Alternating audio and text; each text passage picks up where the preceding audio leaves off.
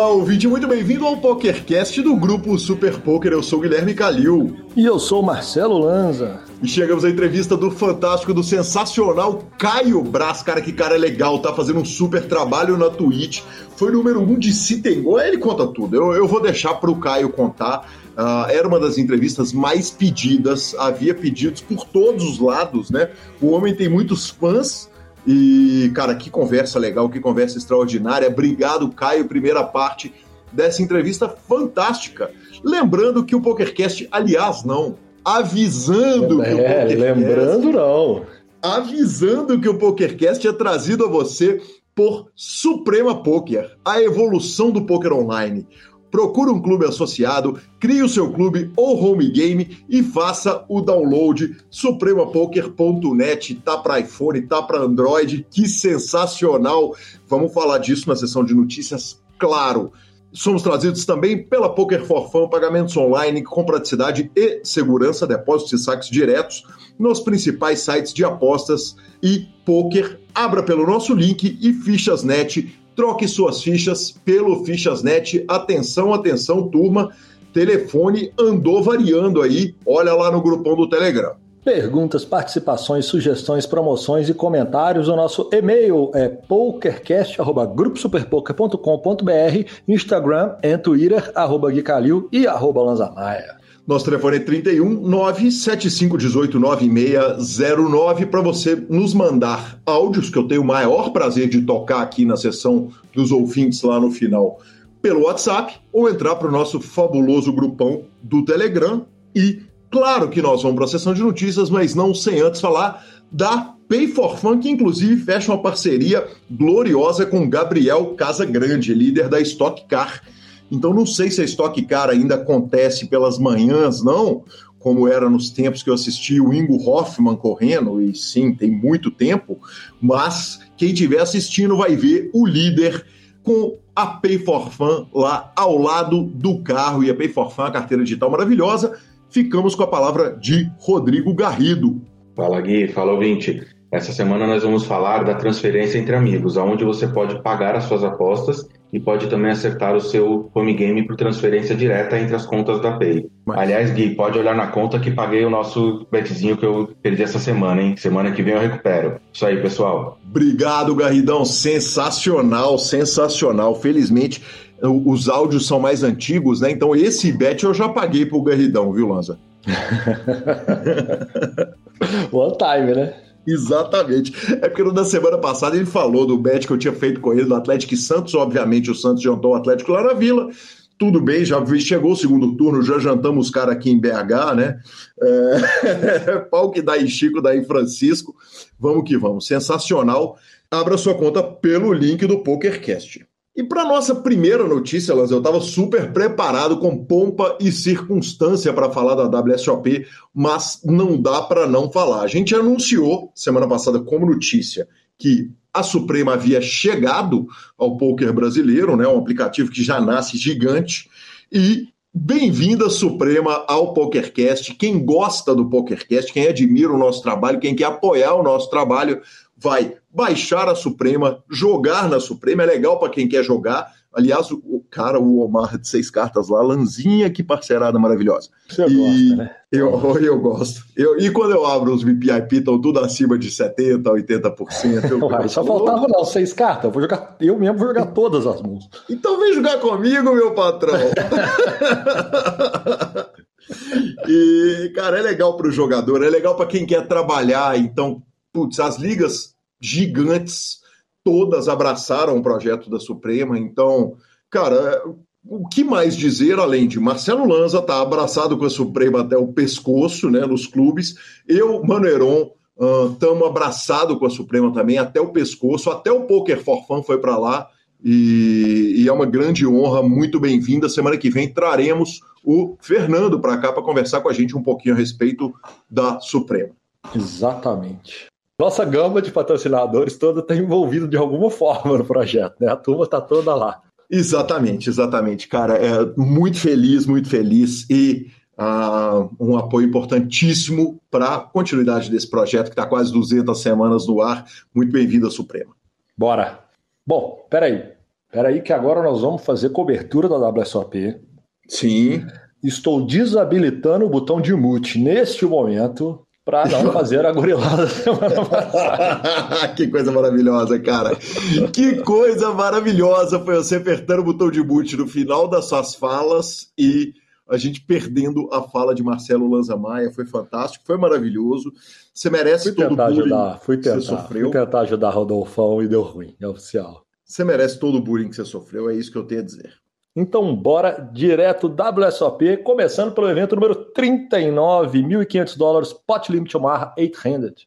Grande campeão foi o Josh Arie, talvez o jogador mais novo não se lembre dele, mas nossa, velha guarda, lembramos muito bem. O jogador vence o terceiro bracelete dele em três décadas diferentes.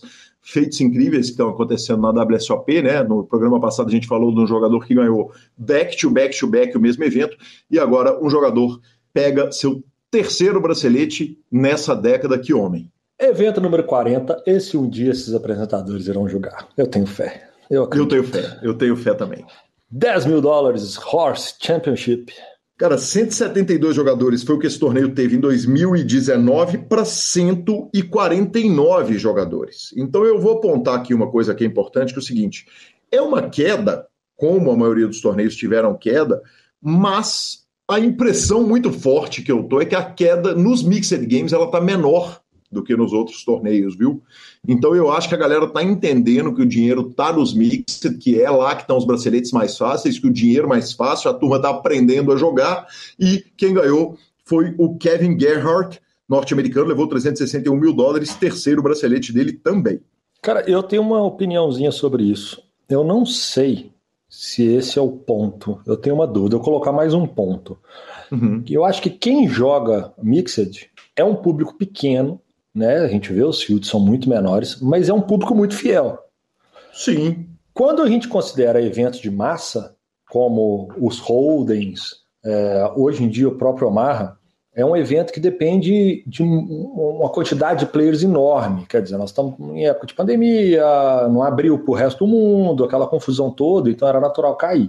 Já a turma do Mixed, que ela é menor, eu acho que ela, ela é bem mais fiel, sabe? Eu acho que a- essas são as pessoas que sempre jogam quase, é sempre é quase como se você chegar e cumprimentar um por um pelo nome. Isso é um ponto importante, Lanzinha, que de fato, e a gente vê coisa similar no Brasil, né? No, no, no Masterminds que eu tive lá em São Paulo, subi no segundo andar do torneio de 8 Game e tava todo mundo lá, cara, os amigos mesmo. Então, eu concordo muito com isso, você tem razão. Bom ponto. Bora. Evento número 41, 2.500 dólares, Freeze Out No Limit Hold'em. Parabéns, Carlos Cheng, de Taiwan, 365 mil dólares arredondados. Evento número 42, gostosinho esse também, 1.500 dólares, Res. Pois é, eu tenho fé que esse a gente vai julgar e eu tenho fé que esse a gente vai julgar bem antes do outro, viu? Bem antes, bem O de antes. 1,1 o de 1K e meio bem antes do que o de 10K. Tivemos 311 jogadores. O grande campeão foi Bradley Rubin, que lamentavelmente levou 99.188 dólares. Eu digo lamentavelmente porque o quarto colocado desse torneio foi ele, o homem, a máquina, a besta enjaulada, Yuri Zivielewski, Yuri Martins, Yuri Denerd Gaio, brasileiro, levou 29.089 dólares, esbarrou no terceiro bracelete, mas não está longe não, ele vem. Ele vem. Olha, É- vale dizer uma coisa, Lanzinha. é, nós fizemos no- na, na rede social do Super Poker um concurso de quem traria o bracelete para o Brasil e, para surpresa de zero pessoas, Yuri ganhou a eleição. Zero pessoas. A Mônica está dúvida. completamente perplexa com essa notícia. Exatamente. Evento número 43, mil dólares, Double Stack No Limit Hold'em. Ah, foram 3.991 entradas, grande field, né? E quem levou o bracelete foi o jogador norte-americano Anthony Denove, que foi o primeiro bracelete dele, mas, Ah, Você mas não vai será? fazer essa piada. Você, você não vai fazer isso. Cara, eu pus É a sério? pauta, né? Eu É pus sério? a pauta. O jogador chama A piada é o Anthony de novo. Eu coloquei o Ah. primeiro bracelete dele, mas será que ele vai ganhar um bracelete de novo nessa série? Meu Deus. Ah, Fala do Dudu, vai, fala do Dudu. Fala. Dudu. Eduardo Silva, o querido cabeça Eduardo 850, ficou na 27ª colocação, 15.800 dólares. Que homem! Que homem. Evento número 44, 3 mil dólares, Six-Handed Limit Holding. Torneios de limite sempre interessantes, 162 entradas, campeão Ryan Hansen norte-americano, chama atenção mais uma vez para o número de braceletes americanos, a quantidade de bandeiras no, americanas, quando a gente pega a lista de jogadores, continua muito impressionante, ainda que tem chegado gente, viu? Tem chegado gente na WSOP e as bandeiras estão ficando mais bem distribuídas. Evento número 45, mais um gostosinho. Pot Limit Omaha 8-Handed Championship. Deu, deu Jones nesse torneio? Deu Jones, deu Jones. Não, é, não, não, chega a ser o Jones, mas é o Tommy Lee, né? norte-americano. Ai, meu Deus do céu. 746 mil dólares. Ele que tem dois braceletes e o anterior foi no mesmo evento em 2017. Então, parece que ser especialista num evento tá, tá pagando bem, viu, Lanzinho? Tá, tá funcionando, viu? Tá funcionando. Tá rodando. Vale, vale dizer o seguinte: a queda foi muito expressiva. Em 2019, o torneio teve 518 entradas. Esse ano, apesar de ser um torneio de não holding, melhor talvez dizer isso a respeito de um torneio de, de Omaha, uh, foram 344 entradas, uma queda impressionante. Evento número 46, 800 dólares, no limit holding deep stack. O grande campeão foi Chad Norton, jogador norte-americano, levou 214 mil dólares. Foi o primeiro evento live dele na WSOP, segundo o próprio WSOP.com, e ele já crava o bracelete, que delícia, hein? É, o famoso nem sofreu, né? Exatamente. Não, não chegou para contar uma história triste no caixa. Exatamente, maravilhoso. Evento número 47, 5 mil dólares, freeze out, no limit holding, 8-handed. A gente vinha falando de jogadores internacionais ganhando e o Alexandre Rearde, não vou nem tentar falar em francês, puxou 428 mil dólares e o bracelete e na 29 colocação, ele também um homem, uma fera, um monstro, uma besta enjaulada, João Simão, 29 colocado, 11.601 dólares. Cara, que homem? Bora. Evento número 48, 1.500 dólares, shootout, no limit holding. Esse evento teve uma coisa curiosa. Uh, além do Renan Bruschi, que bolhou a mesa final, e obviamente, um monte de jogador bolha uma mesa final no torneio shootout, em que só o campeão da mesa avança. Uh, o Renan foi o último jogador eliminado, o heads up dele durou pra caramba. Ele, com a 11 colocação, ele levou para casa 5.459 dólares, mas o grande campeão, que levou 204 mil dólares, repetiu uma coisa que ele tinha feito da outra vez que ele fez uma mesa final de WSOP, que ele premiou bruto na WSOP. Ele doou o prêmio todo para caridade, ou pelo menos diz que vai fazer isso. Que homem, né? Sensacional. Literalmente tá com muito, né? Não podemos tá falar. Com muito, hoje, não, hoje eu tô tá engraçadinho. É, mas o, o argumento dele foi esse, sabe, Lazia? Exatamente. Ele falou, bicho, tocou muito, então toma aí, caridade. Aí é justo. Aí ele, ele falou para todo mundo doar 1% para as caridades. Eu, eu acho que é justo. Se eu ganhar um bracelete, eu topo. Peguei, mole. Precisa pegar e tem, mas tô, tô, tô topando.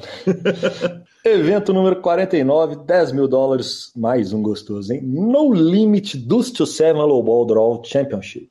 Delícia mesmo. Aí, e aí a gente tem uma curiosidade, Lazinha. Uh, esse torneio subiu no número de jogadores. Em 2019 foram 91 jogadores e em 2021 foram 122 jogadores, segundo o WSOP.com, inclusive um crescimento expressivo, né? Uh, mais de 30 jogadores aí. E o grande campeão foi o Farzad Boniad, norte-americano, que levou quase 300 mil dólares, mas o torneio teve na reta final Benny Glazer na terceira colocação e uma constelação uh, Anthony Zino, Daniel Negrano, Sean Dib, enfim. Dos Two Seven 10K não podia ser diferente, né?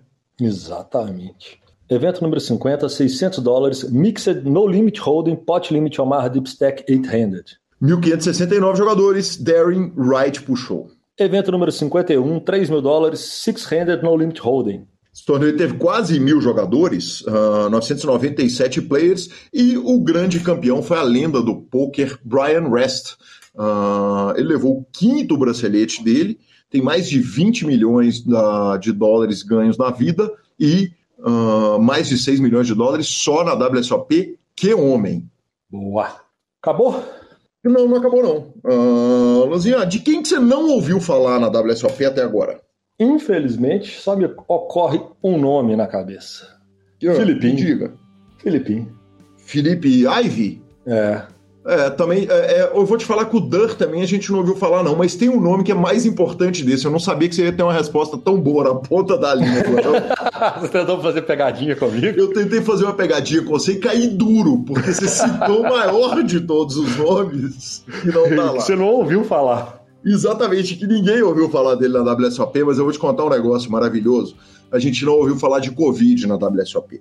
Eles é exigiram que todo mundo tivesse vacinado receberam todo mundo lá, eles não podem fazer isso com os funcionários, mas com os jogadores sim.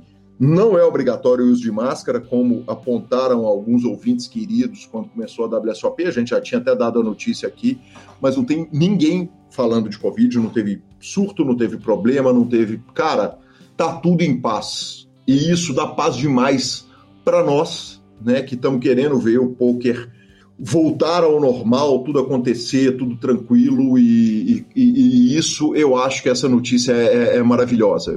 Me chamou atenção, quem me chamou atenção para isso foi a turma do Ente Up, lá da Flórida, e que notícia maravilhosa, hein, professor? Coisa boa mesmo, coisa boa mesmo. Ainda bem, né? É, ainda do bem. mínimo de normalidade. É, pois já são 50 de 88 eventos, né? Ainda que a gente tem, tem aquele main event gigantesco, né? É, o evento ainda vai durar muito tempo. É uma notícia maravilhosa a gente passar dos 50 eventos sem uh, ter nenhum problema relacionado, nenhum grande problema, né? Nada que repercutisse relacionado à Covid, que coisa maravilhosa. Boa. Para encerrar nossa sessão de notícias, vale dizer o seguinte: estou indo para Campinas no dia 8, vou fazer um evento lá no CPH. Então, conto com a turma de Campinas e região. Aí, a gente ainda não sabe sobre transmissão na internet, como é que vai ser, como é que não vai ser, mas até julgar eu vou, professor. Aí tá certo. Aí, Exatamente. aí parceiro. Exatamente. Aí depois de, da, da, da, volta de Campinas, eu passo uns dias aqui em Belo Horizonte, vou pro BSOP Millions, já falei que chego antes da primeira mão e volto depois da última. E depois, lá no final do ano, CPH São Paulo, vamos que vamos, ficamos com a palavra do Fichasnet e vamos para a entrevista do fabuloso Caio Brás. O Fichasnet é o seu parceiro para compra e venda de ficha nos principais sites de poker online. Chame o Fichasnet e avise que chegou até eles pelo PokerCast para participar de promoções super especiais para os nossos ouvintes. O WhatsApp do Fichasnet é 062 99837 1007 e lá você negocia suas fichas com os melhores preços. O Fichasnet trabalha com créditos do PokerStars, PariPoker, PP Poker, o Poker, EcoPays e AstroPay Card. Repetindo, o WhatsApp do Fichasnet é 062 99837 1007. O número está na descrição dos nossos programas. Fichasnet, confiança e melhor preço para suas fichas. E vale dizer o seguinte: o telefone está na descrição dos nossos programas, mas o Lucão andou tendo problema com os telefones do Fichasnet, então recomendo que siga-o no Instagram, é o arroba Fichasnet, e segue a turma lá, troque suas fichas por eles. Vamos que vamos. E é com grande satisfação que chegamos à entrevista do nosso episódio, quando recebo o querido Caio Braz. Caio, para uma carreira que não é tão longa, quer dizer, o jogador é streamer, é... o que Caio Braz não fez? É coach do Full Poker Team, foi número um do Brasil em sit and goals em 2019, número um do mundo em sit and goals de nove jogadores em 2019, vice-campeão de W Cup, campeão de Scoop, Uh, terceiro colocado em WSOP, campeão de WPT. Que homem, hein? Muito bem-vindo ao podcast, Caio. Valeu, Calil. Bom, primeiramente, muitíssimo obrigado pelo convite. É um prazer imenso estar aqui com você hoje.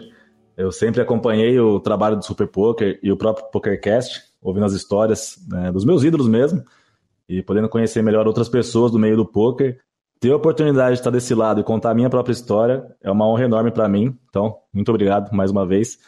Eu espero que a gente possa proporcionar um bom bate-papo aí para as pessoas que estão ouvindo a gente aqui hoje. E em relação ao que você falou, é... eu conquistei bastante coisa na carreira, realmente, é... mas eu acho que falta conquistar muito ainda, né?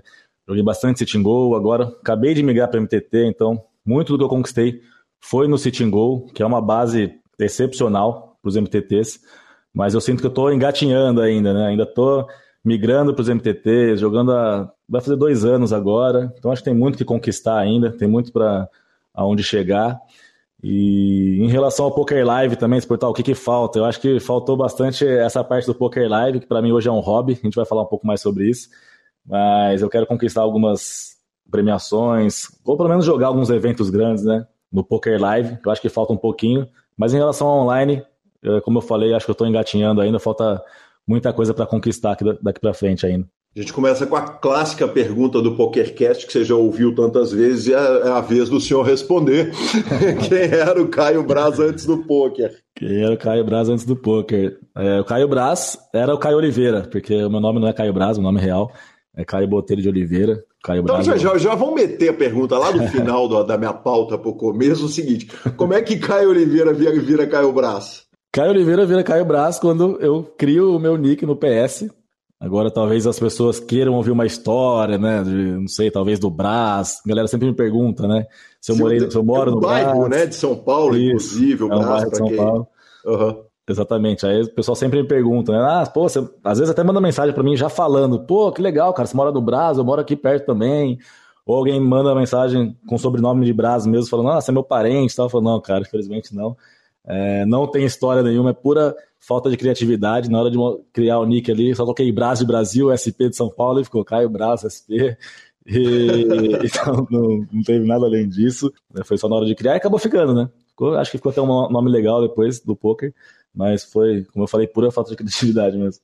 É, há uma coisa que, antes de você contar a sua história, é o seguinte: é, eu brinco que a incidência de caios do, no poker brasileiro é muito maior do que a incidência de caios na população geral do Brasil. Né? Quer dizer, eu e você aqui, sem pensar muito, a gente vai falar do Caio ah. Peçanha, o Caio Pimenta, Caio Funk, passou pelo Tem bastante Caio. Caio Brites, Caio Rei. Caio uh, o senhor agora, quer dizer, a, a proporção jogador de pôquer para Caios é muito maior do que a proporção pessoas, habitantes do Brasil, barra Caio, né, cara? Com certeza, tem bastante Caio, para mim é até uma satisfação, né? É falar Caio Braz, é lembrar do Caio Peçanha, pô, o cara que era meu ídolo, eu comecei no City Go, me espelhava muito nele, então é, tem até coincidências, né? Além do Caio, ele também é de Campinas, né? Morava em Campinas, então jogava City Go, profissional de poker, morando em Campinas, infelizmente nunca tive a oportunidade de conhecer, mas seria uma honra também.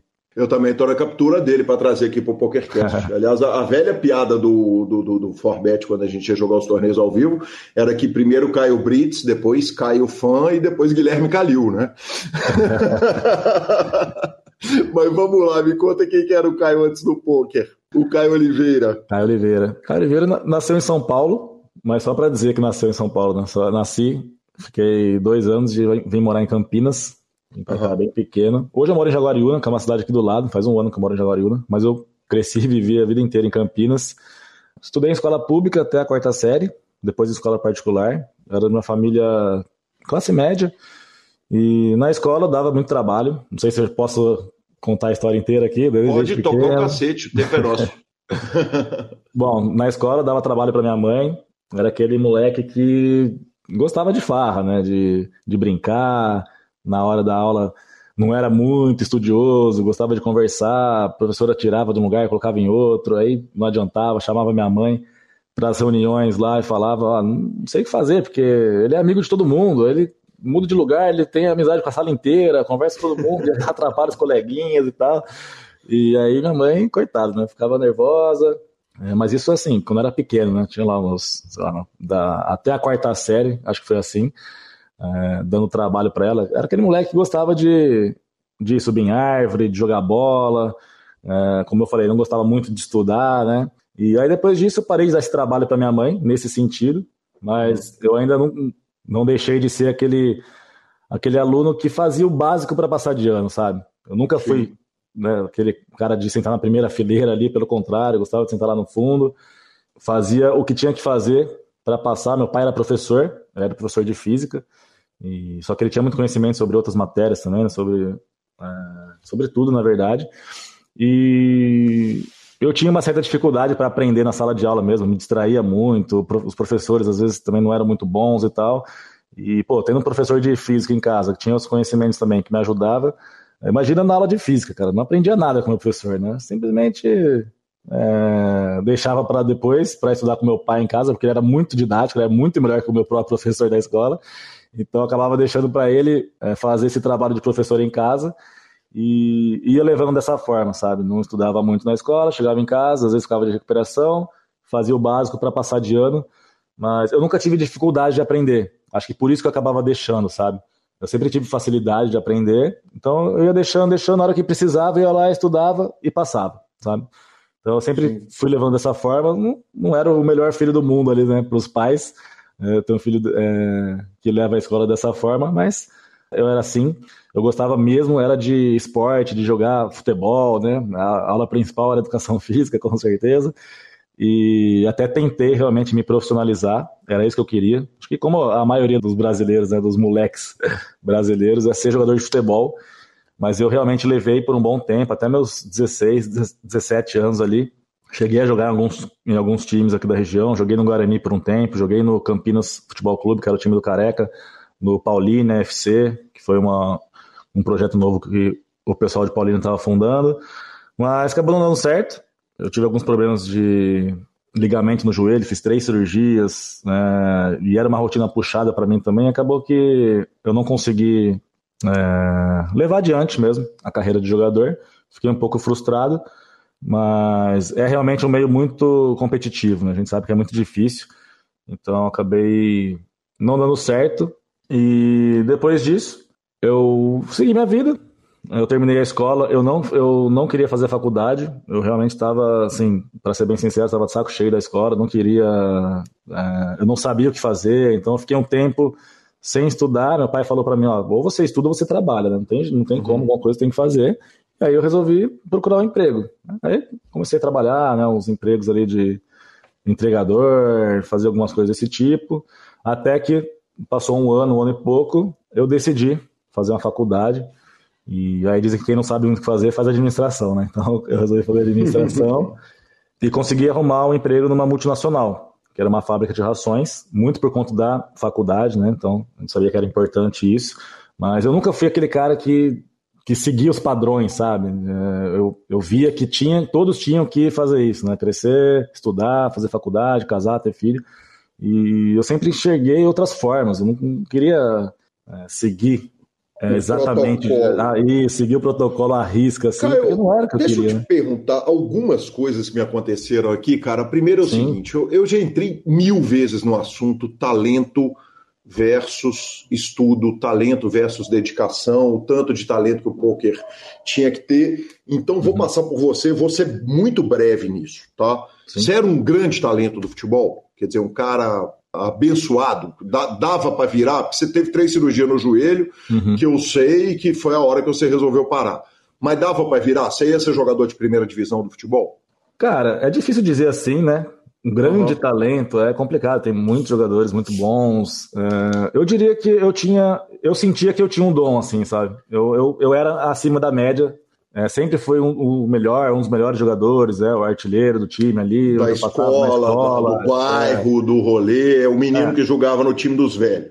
É, então, sempre me destaquei bastante no futebol. E a, confesso que as cirurgias me desmotivaram bastante também. Não foi só o fato de ter machucado mesmo, mas como a rotina do, de um time semi-profissional era muito puxada, tinha treino de manhã, à tarde, treino físico, e eu sentia as dores ali, mas ao mesmo tempo eu a minha cabeça não estava boa já, sabe? Uhum. Então talvez se não tivesse se não tivesse acontecido esses problemas no joelho, eu acredito que eu teria, teria chance. Aqui é um meio muito, muito concorrido.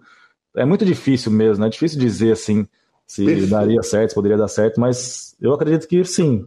Ok. Uh, você concorda com a premissa de que o jogador de futebol ele vem abençoado? Que ele não, que você não forma um menino que não tem talento para futebol, que você não vai conseguir virar ele ser jogador. Você consegue melhorar ele, mas formar não, ou não? Olha, eu acho que o talento é muito importante, mas a dedicação. Eh, o Cristiano Ronaldo diz, diz isso, né? A dedicação supera o talento. Acho que uhum. ele é um exemplo disso. Se a gente fizer aquela velha comparação, né? Cristiano Ronaldo e Messi eu pelo menos percebo um talento maior do Messi, o Cristiano Ronaldo é aquele cara que se dedica mesmo, né? Então, e os dois estão lá no auge, né? Arrebentando e tal. É, então eu acho que você, você, tem que se dedicar muito mais. Acho que para quem tem talento, as coisas acabam ficando mais fáceis. Não só no futebol, mas qualquer outra coisa, até no poker mesmo.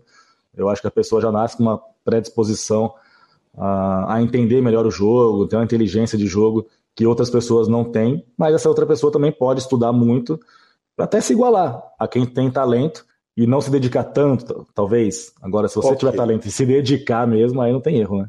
Ok. E aí nós vamos chegar na parte do Caio que não estuda, mas Você uhum. acha que você tem o mesmo talento para futebol para o jogo ou o jogo demanda um esforço muito mais colossal?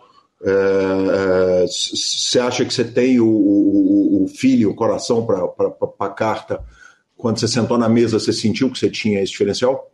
Não, no poker foi diferente. No futebol eu sempre senti que eu, que eu me destacava, mas no poker não, até porque minha carreira no poker começou de uma forma bem difícil, perdendo durante muito tempo e tudo mais. Então eu não sentia isso, né? Eu senti depois uhum. que eu comecei a estudar, que eu fiz um curso, né? A gente pode falar melhor sobre essa história também. Mas só depois disso que aí deu uma alavancada. Eu, eu acredito que depois, depois sim. Eu sinto que depois que eu entendi melhor como ele funcionava, as coisas acabam, acabaram fluindo melhor. Eu acho que não para o poker. Não Mas não poker, de um talento, não, não vindo de um talento nato. Não, não vindo de um, de um talento nato para o poker. Eu, eu, acho que eu tenho um, um talento nato para jogos em geral. Eu sempre gostei de jogo, de esporte, de joguinho de celular, de videogame. Uhum. E eu demorava um tempinho, assim, até pegar a essência do jogo. Não, a hora que eu pegava, é, talvez seja um talento nato isso, talvez não. Talvez seja só aquela dedicação né, de você jogar o jogo e tentar entender como ele funciona para depois ir lá e, e, zerar o jogo e arrebentar, sabe? Mas eu não Entendi. sinto tanto que seja um talento nato para o poker como era para o futebol. Perfeito. Agora nós estamos lá na fábrica de ração, o Caio está uhum uh, enchendo caminhões. É uma história que a gente não vai perder, não vai deixar de contar aqui nesse documento que é a sua vida. Por favor, me conta como é que, como é que o Caio da fábrica chega e encontra o poker. Então, quando eu entrei para a faculdade, eu consegui esse emprego na, nessa multinacional, uma fábrica de rações. E foi até meio frustrante para mim, porque o cargo era auxiliar administrativo, né? Cheguei lá. O auxiliar administrativo é aquele cara que parece que né, não, faz tudo, mas não faz nada. Eu cheguei lá, como para trabalhar na portaria, né? Atender os, os caminhões, os caminhoneiros que chegavam ali e tal. Eu não gostei muito disso, fiquei meio frustrado. Era um, um trabalho temporário para três meses e já estava louco para sair, né? Eu trabalhava, era 12 por 36, se não me engano, que era um dia inteiro. É, por 12 horas, e aí descansava, descansava um, e no outro dia mais 12 horas, não tinha, não tinha feriado, não tinha Natal, não tinha Ano Novo, não tinha nada. É, só que eram três meses apenas, e no segundo mês eu já estava louco para sair, porque eu não aguentava mais ficar ali no né, domingo, das seis da manhã até as seis da tarde e tal. Só que veio a calhar de abrir uma vaga lá dentro da empresa mesmo, né, como faturista, que era o cara que tirava as notas para os caminhoneiros, né, que saíam carregados de ração. E foi ali que eu consegui essa vaga, realmente entrei para a empresa e conheci o poker, por intermédio de um, de um funcionário que estava ali, que eu ia ficar no lugar dele. É, como o carregamento é, ele terminava mais cedo do que o faturamento, a gente tinha que estar ali depois que terminasse de carregar os caminhões para a gente poder tirar a nota para os motoristas. A gente acabava ficando um tempo maior, um tempo mais ocioso mesmo. Então, às uhum. vezes, o carregamento terminava 7, 6, 5 da tarde e o nosso horário ia até 10 da noite. Pô, o que, uhum. que você ficava fazendo ali das 5 às 10, sabe? Tudo bem, colocava as coisas em dia ali e tudo mais, fazia outras coisas que tinha para fazer, mas chegava uma hora que não tinha mais o que fazer mesmo. E esse rapaz, ele levava o notebook dele para jogar o poker, poker online, e ele me apresentou. Falei, ah, cara, você né, vai ficar tranquilo sem ter o que fazer, né? Se quiser também. É... Aí eu me interessei. Falei, pô, parece legal. Comecei a fazer isso também. Levava meu notebook ali, jogava aquele Play Money, dinheiro uhum. fictício. E comecei a jogar na, na abinha de Sitting Goals ali que ele, mostra, que ele mostrou para mim, que ele jogava. Comecei a jogar Sitting Goal de dinheiro fictício. Eu nem sabia que dava para jogar dinheiro real na época. Uhum. E, e já gostei do jogo, mesmo não valendo dinheiro. Já gostei bastante do jogo. E comecei a grindar, grindar pesado, play money, já virei grinder de dinheiro fictício, fiz até uma grana lá, fiz mais de um milhão de dinheiro de fictício, não sei nem como é que fala isso. e até que eu descobri que dava para jogar dinheiro real mesmo, né? E o meu, meu olhinho brilhou, né? Falei, meu Deus, se eu fiz um milhão de dinheiro fictício, vou ficar milionário agora jogando dinheiro real, né? Doce ilusão do, do rapaz. E aí foi quando eu comecei realmente a jogar o poker online. Comecei a colocar um dinheiro lá e jogar valendo real, dinheiro real mesmo, e aí que as coisas começaram a dar errado para mim. Foi aí que tudo começou mesmo, né? É, eu jogava Sitting Go ainda, só que eu jogava de uma forma. Posso mandar bala? Que tava falando da empresa aqui, agora eu já tô. Manda ver, manda ver. Então eu comecei a jogar Sitting Go, é, Hyper Turbo, eu gostava bastante daqueles rapidinhos como não tinha muito tempo para jogar também, não dava para jogar MTT, né? Porque eu tava lá no fim do expediente e não tinha como. Isso era PS. Isso era PS, no PokerStars. E eu jogava muito Hyper Turbo, Sitting Goals, é, outros Sitting Goals que tinha. Eu jogava de tudo, na verdade, né? E sempre perdendo. Aí eu comecei, aí tive uma estratégia, eu tive uma ideia mirabolante, foi a estratégia dos HUs. Eu, eu tive a ideia de usar a estratégia de martingale, que eu nem sabia que tinha esse nome na época. Acabei tendo essa ideia na hora de fazer o quê? Começar a jogar HU Hyper Turbo de um dólar. Se eu perdesse o HU de um dólar, de 1,50, né, que pagava 3, eu jogava de 3. Porque o de uhum. 3, se eu ganhasse o de 3, ele ia pagar o investimento dos dois que eu tinha, que eu tinha feito. Sim. Se eu perdesse o de 3, jogava o de 6, o de 7, né, na verdade, que o de 7. E assim sucessivamente, porque eu pensava, uma hora eu vou ganhar. Não é possível, né? Pô, vou jogar o de 1,50, 3, 7, 15, 30, 60. Eu vou ganhar em algum momento, sabe? Não tem como. Sim. É... E aí eu vou te pedir a, a palavra para explicar para um ouvinte que está chegando agora. O martingale é uma técnica usada originalmente em cassino, né? Quer dizer, mais uhum. no vermelho e preto ali, em que o cara faz uhum. isso. Ele vai apostando 1, 2, 4, 8, 16, 32, uhum. e eventualmente, na hora que ele ganha, ele ganha a unidade original que ele apostou. É né? Aquela uma unidade. Só que o seguinte, o que é importante a gente deixar claro para o ouvinte do PokerCast, jogador que está começando, quem é, é antigo de de, de, jogo, né, sabe que a tática não tem jeito, ela é impossível, porque eventualmente você vai perder 15 vezes e essa uhum. progressão vai te quebrar de uma forma que é impossível sustentar essa, esse ganho, né? Por menor que você comece com ele, no, é impossível. Um dia, uma hora, ela, a, a vaca uhum. vai para o brejo, mas só para explicar o que é o martingale para o ouvinte. É, ela é uma técnica usada em vários segmentos hoje, né? Opções binárias, acho que até ações dá para usar também. Mas não, mas... Dá, não dá certo em nada. Não dá certo em nada, é, dá para usar, mas não dá certo em nada. É, exatamente. Só que eu, não, eu nem tinha conhecimento sobre isso, né? Eu simplesmente tive a ideia e falei, ah, cara, pô, não tem como dar errado isso aqui, namora, eu vou ganhar e acabou. Só que na prática não é bem assim que funciona, né? Porque realmente Sim. chega uma hora que você realmente não ganha, sabe? Uhum. E na questão do cassino é até um pouco melhor, ou menos pior, vamos dizer, né? Porque como você disse, não dá certo em nada, mas seria menos pior do que no poker, porque você simplesmente aposta, né? Não depende uhum. de você. É, ou sei lá, uma aposta esportiva, um jogo de futebol, fala, ah, vou apostar sempre que o time vai, vai ganhar, porque uma hora vai ganhar, sei lá, vai dobrando a aposta, também não dá certo, né? Mas no poker é pior ainda, nesse caso do HU, porque dependia de mim. Então, conforme eu ia subindo os bains, Jogava de 1,50, tranquilo, perdia. Aí o de 3, 6. Mas conforme eu ia subindo 15, 30, eu já começava a ficar nervoso. Porque eu jogava de 1,50. Sim, e tá aí... pegando um field melhor, além disso. Exatamente, esse era o outro uhum. ponto. Então, conforme eu ia subindo, ficando mais nervoso, eu também ia pegando jogadores melhores, mais experientes.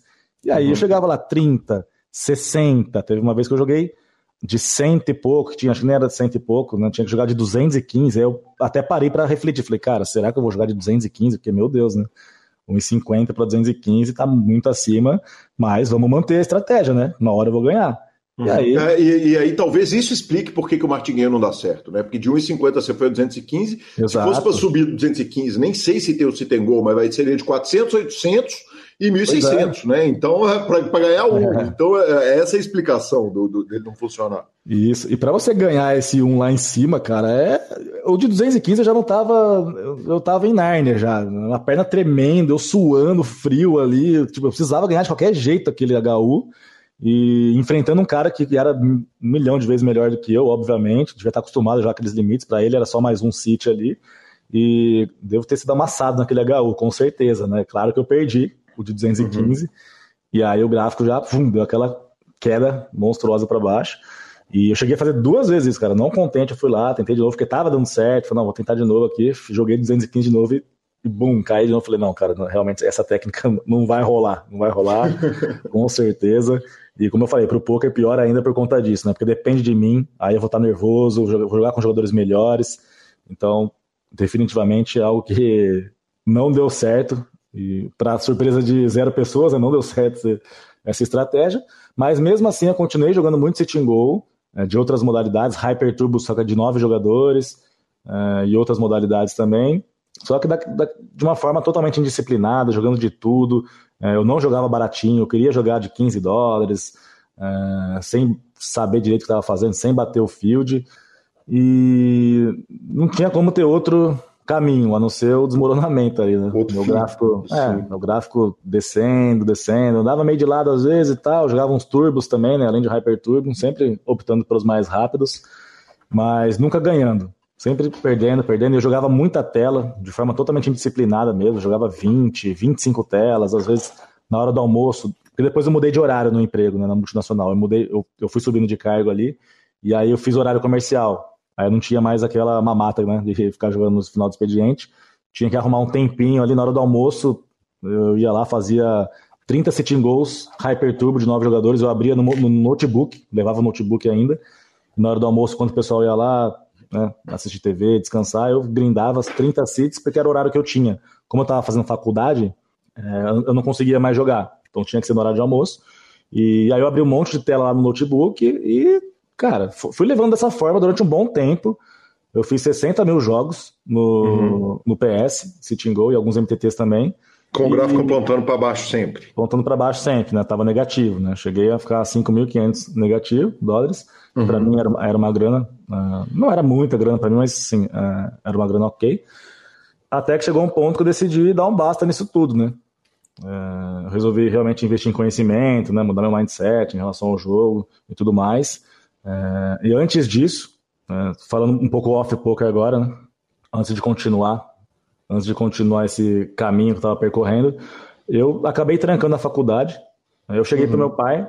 É, eu sempre tive uma. Eu nunca tive um espírito empreendedor, não, mas sempre via, eu via as coisas de uma forma mais expansiva. Assim, eu tentava enxergar as coisas de uma forma mais abrangente.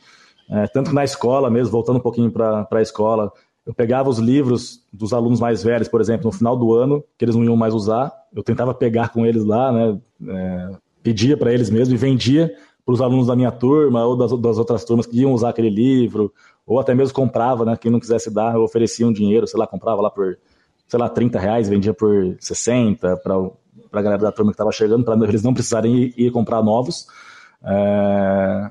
Eu gostava de ir em festinha de faculdade, festa da galera que tinha lá, comprava convite das festas no primeiro lote e vendia no último lote. Então, Cara, isso é a definição internacional de empreendedor. não sei, cara. Assim, eu gostava de, de, enxergar as coisas. Gostava não, eu enxergava as coisas assim, tentava enxergar mais além, sabe? Uhum. Porque esse negócio das festas, é, tinha um grupo no Facebook, eu lembro que o pessoal sempre ficava lá pedindo, perguntando se o pessoal tinha convite, sabe? Uhum. É, tipo, no último lote, porque ele abriu o lote, abriu o lote 1 num preço lá de 20 reais. Aí depois subia para o lote 2 quando acabava, sei lá, 30, aí lote 3 era 50, lote 4 era 60, não sei. Uhum. E aí sempre no último lote a galera tava lá, tinha um grupo perguntando, quem tem convite, quem tem convite, não sei o que, queria pagar mais barato, sabe? Aí, acho que o normal das pessoas é ir lá e querer um convite mais barato também, ficar perguntando, né? Eu já pensei pelo outro lado, falei, pô, se a galera tá pedindo um convite mais barato, eu vou pegar a próxima festa que tiver, pegar o primeiro lote, comprar uns 10 lá, e vou vender para quem estiver perguntando, porque sempre tinha né, galera perguntando. Eu fazia isso, compria, comprava lá por 20, Chegava uhum. lá no final, só esperava o pessoal mandar mensagem e eu vendia lá por 40, sabe? Que ainda era mais barato do que aquele 60 lá que estava no, no, último lote. Até que teve um dia que uma pessoa me chamou e tal, né? Pra perguntar se eu tinha. Eu falei, ah, tenho, tenho sim. Ela perguntou, ah, você tem mais um? Minha amiga tá querendo também. Aí eu falei, ah, tenho, tenho sim. Aí ela mandou uma, uma mensagem perguntando, você é alguma espécie de cambista? Uhum. Aí eu, cara, eu me senti mal com essa pergunta, sabe? E eu não sabia o que responder. E eu parei para refletir e falei, cara, acho que eu sou, né? Na verdade eu sou, porque tô vender, tô comprando mais barato na quantidade maior para vender depois, mais caro o pessoal, sim. E aí eu não me senti muito bem com aquilo, sabe? Falei, cara, uhum. não é muito certo, não é muito correto fazer isso. Eu, eu tava fazendo meio que na, na inocência ali, para tentar arrumar uma grana, uma grana extra, mas eu sempre gostei das coisas certas, sabe? Nunca gostei uhum. de fazer as coisas erradas. É, educação do meu pai, né, que, que eu tive também. E aí eu acabei parando de fazer isso né? Para não, não ter esse problema comigo mesmo. Então, parei, mas assim, só para você entender, né? Que eu sempre tive essa uma visão diferente das coisas e tal. É, e aí, voltando para a faculdade, é, para você ter ideia, eu cheguei a falar, a, a conversar com meu pai, que eu estava fazendo eu estava fazendo administração e em seis meses de curso eu não estava gostando muito. Na, na faculdade eu já fui totalmente diferente da escola. Já fui bem mais dedicado, sentava lá na frente, prestava atenção, estudava, nas, nas provas tirava nota máxima ou quase isso. Eu até me surpreendi comigo mesmo, sabe? Tava levando bem a sério. Só que eu não, eu não me identifiquei com o curso, mesmo né, indo bem. Não era algo que eu estava almejando, porque na época eu já estava querendo abrir um negócio próprio. E eu senti que a faculdade ela estava me preparando para ser um bom funcionário de multinacional, sabe? Um bom um bom gerente, alguma coisa desse tipo. Foi muito, foi pouco tempo, eu sei, seis meses apenas, mas eu estava sentindo aquilo, eu não estava feliz com aquilo. E aí eu cheguei a ter uma conversa com meu pai, olha a ideia do rapaz, né? Cheguei com meu pai e falei, pai, não tô gostando dessa faculdade. Não tá, tá legal, eu quero, eu quero ter meu negócio próprio, você sabe, não sei o que vai ser ainda, mas a minha ideia é essa. Aí falei para eles, estão querendo formar um bom funcionário, não é o meu caso. E, pô, o que, que você acha de parar de pagar? Porque ele pagava para mim a faculdade, né? Uhum. É, o que, que você acha de parar de pagar e você me dar o dinheiro de todos os meses? Olha a ideia do cara, né? Que pai queria aceitar parar Exato. de pagar a faculdade para dar o dinheiro da faculdade para o filho, né? É, o meu pai, no caso. ele aceitou. ele aceitou? Ele aceitou. Que pai meu Deus. isso, meu? ele aceitou, para minha própria surpresa, porque eu conversei com ele, tipo, ah, vou tentar, né, cara? Não vai aceitar isso aqui nunca. Não, né? eu já tenho, né? O não, eu já tenho. Vamos buscar da humilhação. Mas não foi humilhação, foi um sim que eu arrumei. Então, pô, maravilha, né? Porque é, ele concordou comigo, falou, ah, cara, é, acho que ele pensou assim: eu não vou gastar meu dinheiro aqui por uma coisa que não vai servir para nada, ele não vai, né? Se ele acha que não vai dar certo, que não vai usar mesmo, pô. Acho que ele pensou isso também, é besteira ficar gastando dinheiro, e porque acho que ele confiava em mim também. Uhum. Eu sempre fui uma pessoa que gerenciei bem o dinheiro, mesmo quando eu perdi esses dois anos e meio no poker jogando, é, que foram 5.500 dólares, era um valor que eu poderia perder, porque eu morava com meus pais, eu não pagava contas. Então, eu tirava uma parte do meu salário para investir no jogo. Beleza, aí uhum. se eu perdesse, mês que vem eu pegava mais uma parte, ali uma porcentagem, eu sempre perdi o que eu, o que eu podia perder. Sempre que eu ganhava alguma grana, alguma coisa, o negócio do, é, dos convites, ali eu sempre gerenciei bem, nunca gastei mais do que deveria, nunca gastei mais do que eu tinha. Pelo uhum. contrário, né, sempre economizei. O pouco que eu ganhava, eu conseguia economizar muito ainda, né? Que é uma coisa difícil de, era difícil de se ver né, naquela época, até hoje. Hoje está um pouco mais fácil, mas enfim, eu acho que ele confiava em mim nesse sentido também, então acabou unindo essas coisas, não querer rasgar o dinheiro dele e a confiança que ele tinha em mim.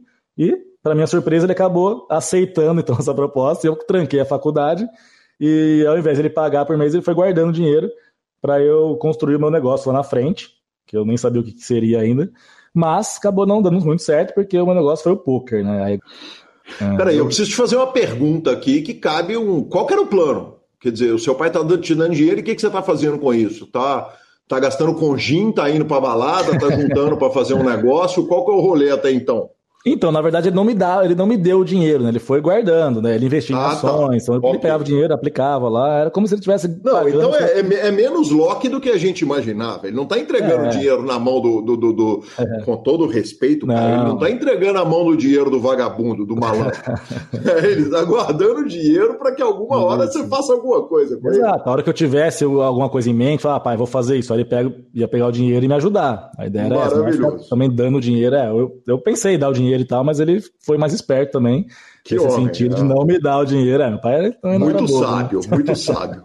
Vamos lá, e o poker? É. Então, aí o poker, depois desses dois anos e meio perdendo, né, 60 mil jogos no PS, eu resolvi dar um basta nisso tudo. É, pensei, pô, depois de 60 mil jogos perdendo, eu acho que não vai dar certo, né? Não vou ser lucrativo. Né? Uhum. Um, uma luz divina, né? um sinal de que não vai dar certo isso daqui. E aí eu acabei mudando realmente meu mindset em relação ao jogo. Eu quis levar a sério mesmo, investir em conhecimento. Eu fiz o curso do Akari da Ina Game na época, foi em 2018 isso. E ali começou a mudar tudo da minha vida dentro do poker. Porque eu já enxerguei o jogo de outra forma. Eu sempre segui bastante o Akari, sempre vi vídeos dele no YouTube. É, o Akari foi minha base ali.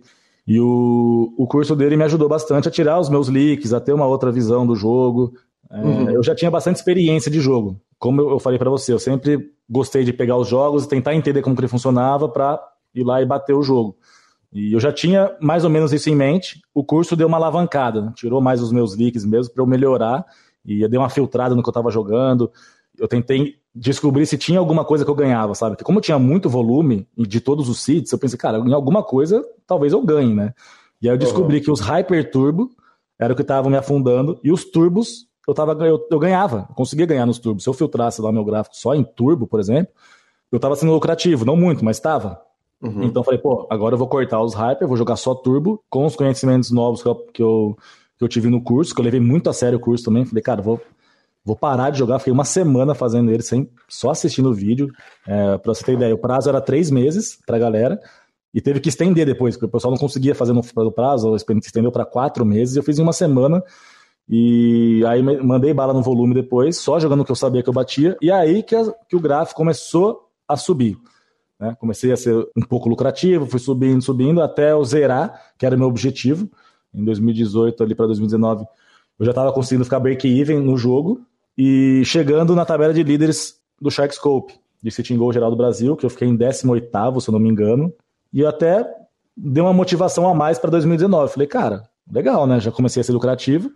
E agora entrei nessa tabela de líderes aqui. Eu vou tentar uma posição melhor em 2019. Vou tentar fazer um volume bom aqui nesses que eu estou batendo, no Sitting Goals Turbo, e tentar uma posição melhor.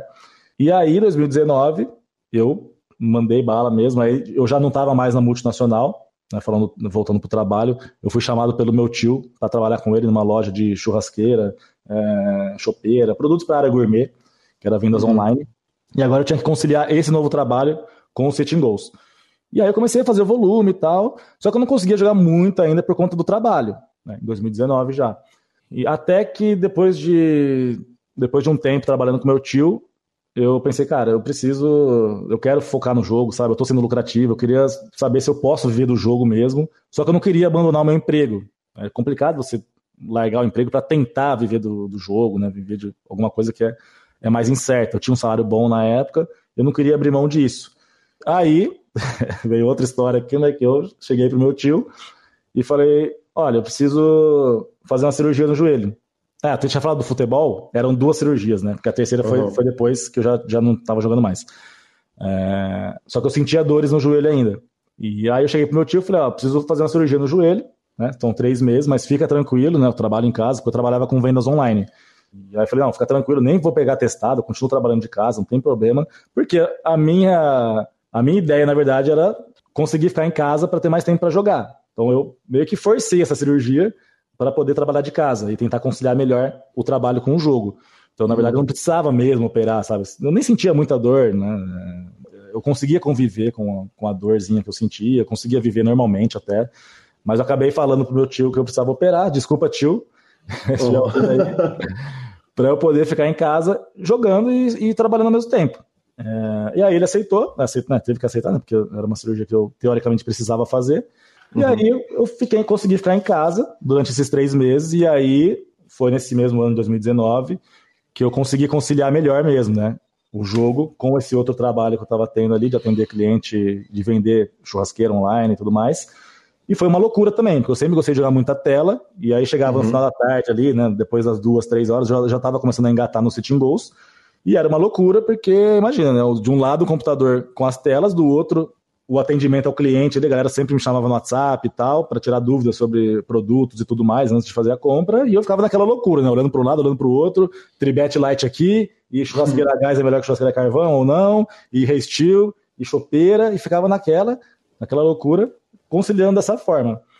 Aí eu fui levando assim até o final do ano, até 2019, que foi o ano que eu consegui atingir o primeiro lugar do Brasil em City Goal geral e primeiro lugar do mundo em City Goal de novos jogadores turbo, mesmo uhum. conciliando com o trabalho ainda. E aí foi a hora que eu falei que eu falei, cara, eu quero realmente viver disso, né? Viver do jogo. É, eu ainda não tinha decidido sair do trabalho, que o meu tio, como o meu tio sabia que eu jogava, não dessa forma, né? Mas ele sabia que eu gostava. E eu comecei a jogar um pouco de live também nessa época, nesse ano, e ele ia também. Eu introduzi ele ao poker e ele ia jogar lá no H2, ele gostava. Né? Na verdade, ele ficou viciado, mais viciado que eu, né? Ele jogava toda vez que eu perguntava para ele, ele conhecia o jogo. E aí eu mandava mensagem pra ele, onde você tá? Ele, tô no H2. Tô no H2. Sempre tava no que H2. demais. Caramba. Porra, pelo menos, tava na, pelo menos tava na casa certa. Tava, tava, com certeza. é o jogador de Campinas, no caso, né? Uhum, sim, inclusive é... vou estar tá lá agora no Mastermind. Ah, é? Estarei fazendo. É, vamos estar, tá, muito provavelmente estarei fazendo alguma coisa lá no evento. Maravilha, provavelmente estarei lá também. Se vê lá então. Que demais. E aí, tá, começou... e aí você ah. começa a jogar, cara, e, e, e, e é, foi, foi, aí, você disse, foi aí que eu passei a ser número um do Brasil em 2019 e número um de Citengol de nove players do mundo em uhum. 2018, correto? 2019. 19 também. 2018 uh, tinha acabado de entrar para as tabelas, ali 18 do Brasil e tal, e aí 2019 foi que eu mais motivei a tentar uma posição melhor, né? Não esperava que ia ser tão bom. Nós vamos para os MTT daqui a pouquinho, mas vamos falar um pouquinho de Citengol? Sim. Você foi número um do mundo em um formato específico de Citengol no pior momento de rakeback da história do PokerStars. uh, esse número um, eu te fiz essa pergunta na nossa pré, é número um em lucro, não é em premiação, uhum. porque obviamente você pode, você poderia ter ganho 500 mil dólares jogando Citengol, e esse número está tá sendo tirado do meu cotovelo, mas você poderia ter uhum. ganho 500 mil dólares e ter gasto 700 mil dólares em Bahia uhum. e você seria número um. Não, não é isso. É lucro mesmo. É, é lucro efetivo Sim. no Citengol e jogador número um de lucro no Brasil. Uh, qual que é o ROI? Dá para ganhar dinheiro nessa porra? Porque, cara, eu vou te falar do fundo do meu coração, com o perdão do palavreado, é difícil imaginar alguém vivendo de Citengol ou ganhando bem em Citengol em 2019, né? Então, na verdade, foi bem frustrante para mim, porque como eu comecei jogando Hyper Turbo, mesmo de forma indisciplinada, eu jogava muito, fazia um volume muito grande, eu acabava ganhando no Hackback lá no, lá no início, né? Em 2015. Uhum. E eu já estava conseguindo subir a patente, e a hora que eu cheguei no Supernova, exatamente quando eu chego no Supernova, eles cortam o Hackback. E aí eu uhum. falei, caramba, cara, que frustração para mim, né? Porque foi exatamente no mesmo mês. Eu cheguei no Supernova, eles cortaram. E era a única forma que eu ganhava dinheiro, né? Que era no Rickback, porque no jogo uhum. mesmo eu perdia.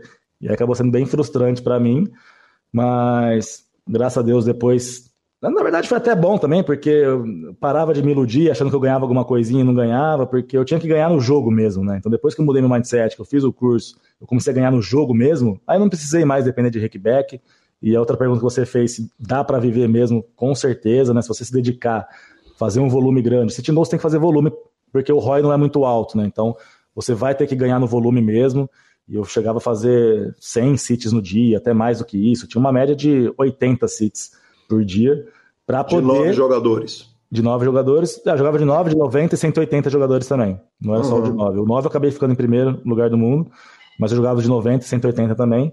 Mas tinha que fazer um volume grande para poder é, ganhar um, uma quantia razoável mas com certeza dava para viver e até hoje ainda dá para viver, ainda mais com dólar a mais de cinco reais, né? Aí mais do que nunca dá para viver mesmo. Naquela época o dólar não estava tão alto, é, mas já dava para viver. Mas como eu não dependia disso, eu tinha os meus pais ali que me ajudavam, tal, não tinha contas para pagar, eu não precisava viver do jogo ainda. Só depois, lá em 2018 mesmo, né, que eu já estava casado, 2019 na verdade, não morava mais com meus pais. E aí eu comecei a, a dar mais valor ainda, realmente precisava fazer com que o jogo me sustentasse mesmo, né? Que foi quando eu resolvi sair do emprego lá que eu tinha com meu tio e viver do poker de verdade mesmo, né? 100% voltado ao poker a partir de 2020. Me conta um negócio. Qual valor você julgava? Quais eram os, os bains do Citengos que você jogava de 9? 9, você falou? 18 e 180, é isso? 18 eu jogava um pouco também, mas era mais 90 e 180. 90 e 180, ok. Isso. Eu jogava basicamente os, os maiores valores que tinham, Uhum. Uh, o de nove jogadores, no caso, era até 100 dólares, porém não abria volume. Então, de uhum. 100 dólares, era um ou dois por dia. E aí você ia abrir lá, só tinha regular na mesa, só tinha reg. Uhum. Acabava não compensando. Aí eu comecei a cortar. Falei, cara, não vou ficar jogando dois torneios do dia aqui, só com regular na mesa, pra quê, né? Uhum. E aí eu acabava jogando mais os de 30 dólares, de 25 uhum. e 30, que tinha mais volume. E conseguia conciliar dessa forma com os de 9, 90 e 180.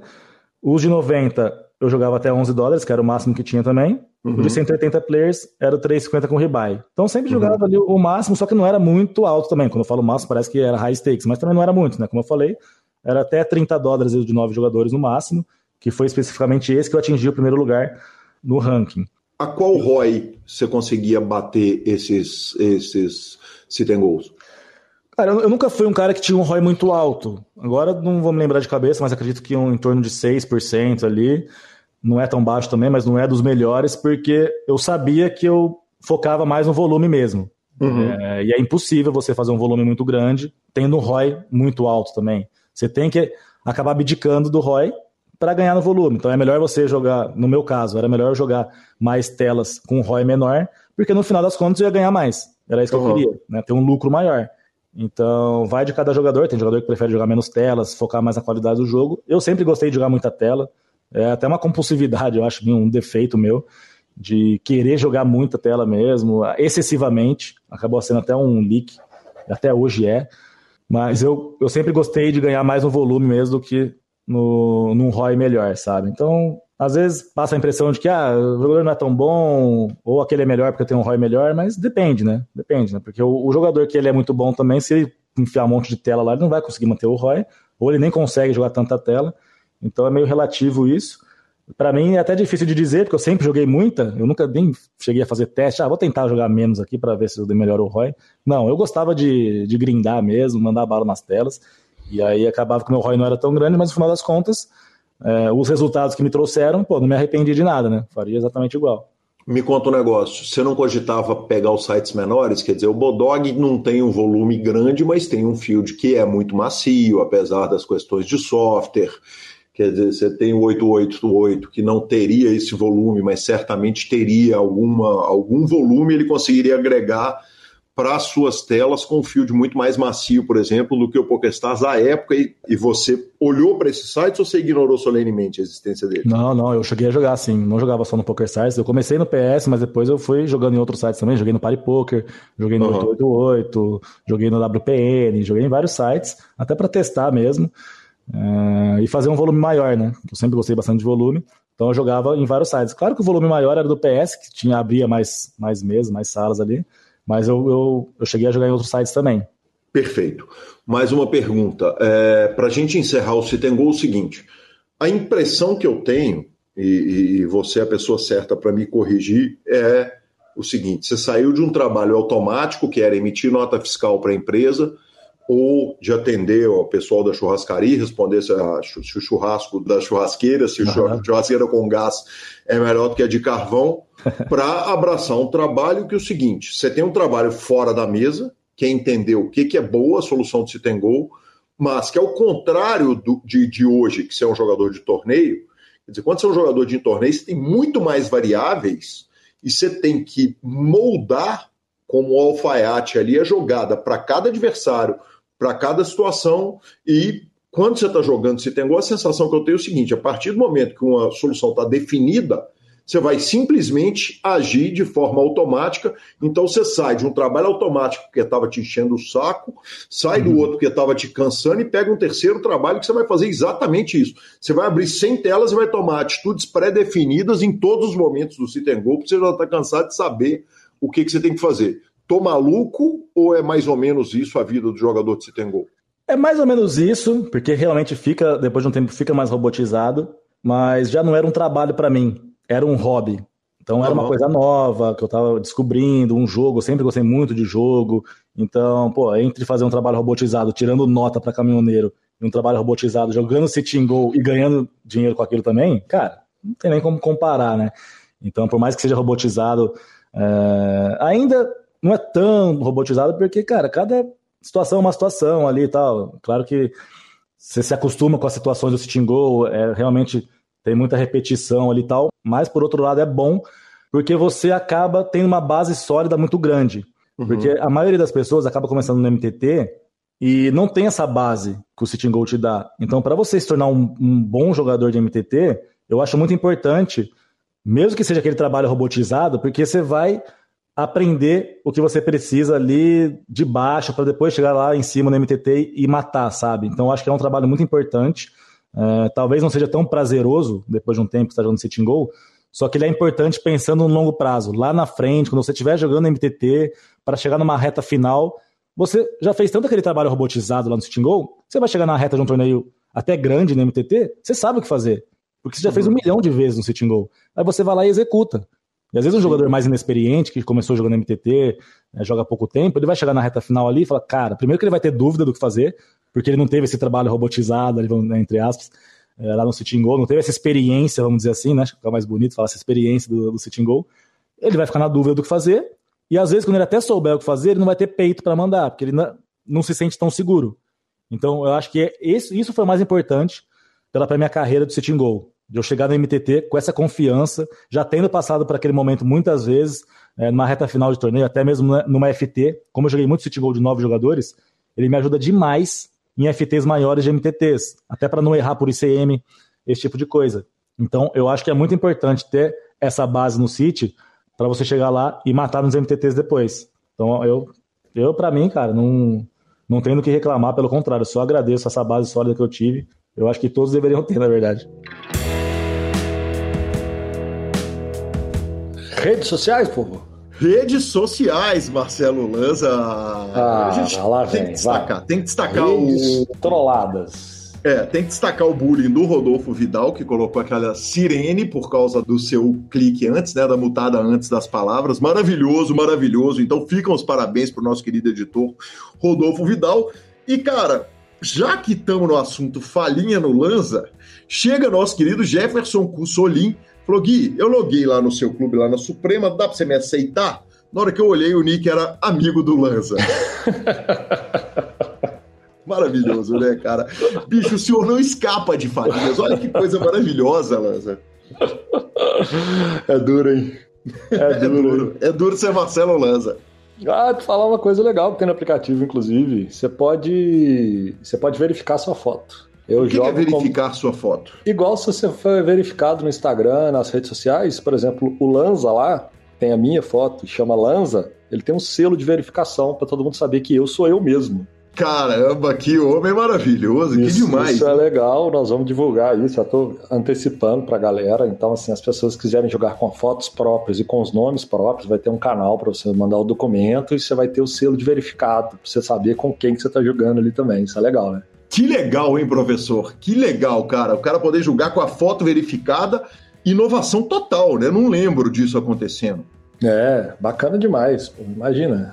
A gente sabe que é, é não é obrigatório, é opcional, mas eu acho que vai dar para fazer muita coisa bacana com essa ferramenta. Que demais, que demais. A gente deixa aqui os parabéns para Dante, diretamente da Bahia, que cravou o torneio do PokerCast dessa semana. Eu tava gigante, flipei mal, acontece, é do jogo, vamos que vamos.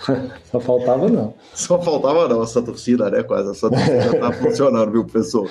Já tá louca. Vou te contar, mas na terça-feira tem o nosso torneio e, poxa, a gente tá lá sentado, batendo papo, conversando, então venha pro Google Meets, venha jogar conosco, nos mande áudios, tem o maior prazer de colocar o áudio dos ouvintes e responder aqui. E vamos para ela? Bora para finalização. Finalização. Superpoker.com.br, tudo sobre poker no Brasil e no mundo, onde tem poker, o Super Poker está. Na aba de clubes, a guia de clubes do Brasil, onde jogar agenda diária de torneios. Na aba de vídeos e no YouTube. Transmissões ao vivo dos maiores torneios de poker do mundo, análises técnicas, programas de humor e entrevistas icônicas, além de, claro, o PokerCast, revistaflop.com.br, revista de poker há mais de uma década, contando as grandes histórias do nosso esporte, assine já, e mibilisca.com, cobertura mão a mão de torneios pelo Brasil e pelo mundo. Dica cultural. Nós assistimos um filme legal, cara. A HBO Plus, eu tô muito sem tempo uh, para ver coisas novas, mas recebi a indicação de um filme que o, o Andy Warhol, a artista pop, falava que um dia no futuro todo mundo vai ter 15 minutos de fama. E o nome desse filme é 15 Minutes of Shame 15 minutos de vergonha que trata a respeito de pessoas que foram completamente desqualificadas pela internet, assim, que sofreram é, é, um lixamento virtual muito grande. De repente você acorda, no dia seguinte o mundo inteiro sabe seu nome e você vira um párea social. E o, o documentário foi produzido por ninguém menos que a senhorita Mônica Levinsky. Aí tá certo. A primeira vítima disso, né? Que, quem se lembra, conhece um pouco da história americana, se lembra da história dela com Bill Clinton. E, e achei um filme bem legal, cara, bem interessante os ângulos que ele abordou para tratar essa questão. Não é grande cinema, é um documentário nota 7 ali, mas sem dúvida nenhuma valeu minha hora e meia investida. Coisa boa. Eu, eu vou pedir desculpa. Eu vou pedir. Depois de duas, três semanas grindando para ver, não deu. Essa semana realmente não deu. Mas, para mim, a turma não é novidade nenhum que está se lançando no cinema Eternals, a nova superprodução da Marvel com direito a Angelina Jolie e, e mais, e grande elenco. É, se eu não me engano, a Selma está lá também. Então, é um filme que ela aposta muito. Eu acredito que vai ser um fenômeno. O filme, tanto o trailer quanto os teasers que eu vi, está prometendo muito. Só que está no cinema, para quem tiver afim. Chegando agora, Eternals. Aí sim, Lanzinha, se o senhor vai no cinema assistir? Vou não. Vou não. Eu, eu, eu ainda não estou indo no cinema, mas eu irei esse ano assistir a Matrix 4. Esse é o filme que eu prometi para mim mesmo que o dia que ele chegar no cinema eu irei lá ver. Que ele seja bem melhor que Matrix 3 One Time, pelo amor de Ma Deus. Né? Matrix 3 é, é um vício das grandes e maravilhosas obras que prolongam um pouquinho mais do que deveriam, porque o Matrix 1 é divino, o 2 é bom e o 3 azedou. azedou. É quase igual a última temporada de Game of Thrones. Quem viu sabe do que eu tô falando. Arroba Gui Galil e arroba Lanzamais são os nossos Instagrams e Twitters. O PokerCast é trazido para você orgulhosamente por Suprema Poker, a evolução do poker online procure um clube para jogar, crie o seu clube ou o seu home game, faça o download. Supremapoker.net já nasceu gigante, hein? Esse já nasceu gigante é meu, né? Não tá nem no, no site dos caras, não, mas eu, eu, eu tá achei justo colocar aqui o, o Suprema já nasceu gigante. Pay for Fun, pagamentos online com praticidade e segurança, depósitos e saques diretos nos principais sites de apostas e de poker. Abra pelo nosso link e troque suas fichas sempre pelo Fichas.net. Estamos no Spotify, Deezer, YouTube, Amazon Music e Podcast Players. Nos indique, manda no grupo de amigo que joga poker, manda no grupo da família, assina no telefone da tia-avó nos dê cinco estrelas e a edição é do fantástico Rodolfo Vidal. Um grande abraço a todos e até a próxima semana. Valeu!